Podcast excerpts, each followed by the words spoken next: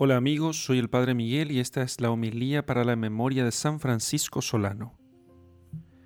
Lectura del Santo Evangelio según San Lucas capítulo 10 versículos 1 al 9.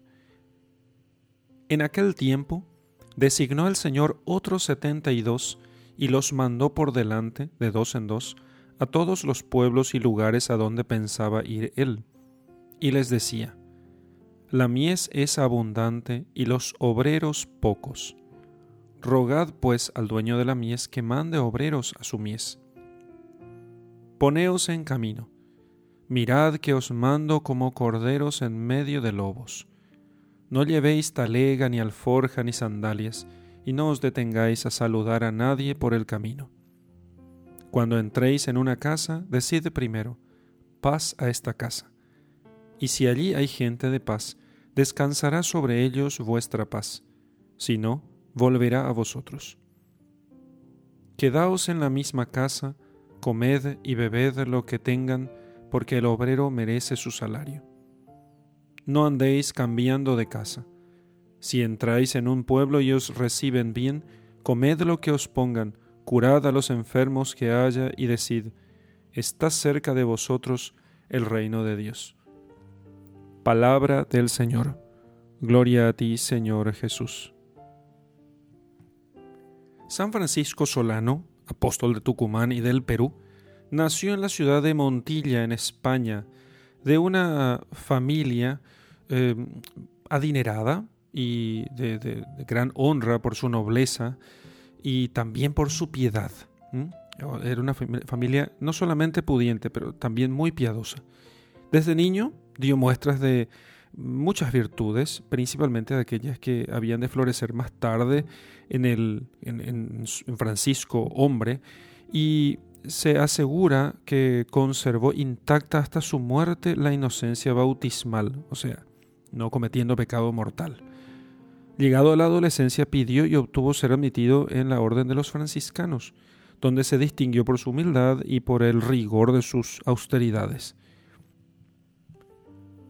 brilló su heroica caridad en el cuidado de los enfermos durante la peste que asoló casi todas las provincias de Andalucía, llevando a los, a los enfermos de peste junto con la asistencia corporal los consuelos de la religión, con, con la oración principalmente. Y con la fama de su virtud y de su, también de su linaje, lo hicieron muy famoso en todo el reino y pidió a sus superiores ser enviado a las misiones del África, donde deseaba extender el reino de Cristo y derramar por él su sangre. Pero Dios, que le tenía destinado a otras conquistas, le tenía preparado las misiones en el Nuevo Mundo, en América. Así que fue enviado a Tucumán. Eh, el, Tucumán fue el primer campo de sus tareas apostólicas. Recorrió casi todas las provincias del norte argentino, Tucumán, Córdoba, La Rioja, fueron todos estos lugares testigos de su actividad misionera. En esta última ciudad, en La Rioja, habiendo los indios eh, decidido acabar con los cristianos y se juntaron para este fin varios millares de los indios, San Francisco Solano acudió a su encuentro sin ninguna arma, sino solamente con la palabra de Dios y hablándoles en un solo idioma. Los nativos que hablaban distintos idiomas, sin embargo, cada uno de ellos le, entendió a Francisco Solano en su propio idioma, así como había pasado en la mañana de Pentecostés. Y no solamente les hizo dejar las armas, sino que convirtió de ellos a unos 9.000 nativos en cristianos. Después de evangelizar 14 años las provincias de Córdoba, del Tucumán y también del Paraguay, fue destinado al reino del Perú, a cuya capital, como si fuese un nuevo Jonás, amenazó con la ira divina e inminentes castigos si no hacía penitencia de sus pecados.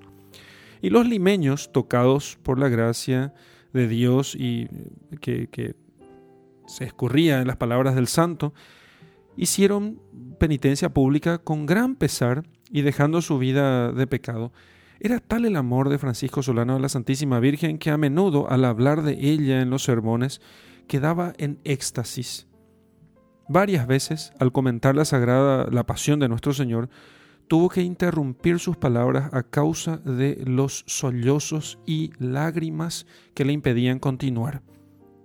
Quedaba emocionado al hablar de la pasión de Cristo.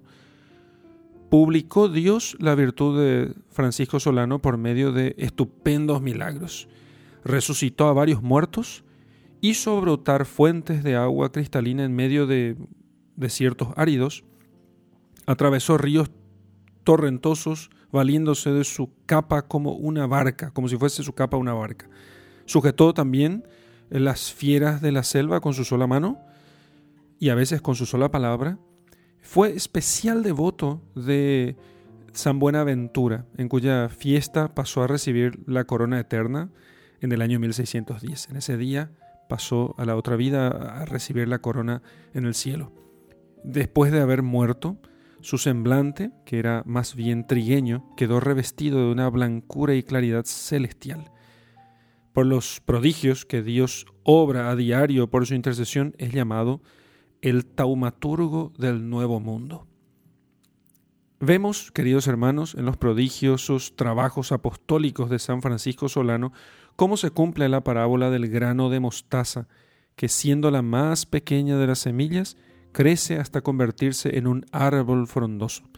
¿Quién dudará del origen divino de una religión que de principios tan humildes y pequeños llega a convertirse por medios prodigiosos en el árbol que cobija al mundo entero?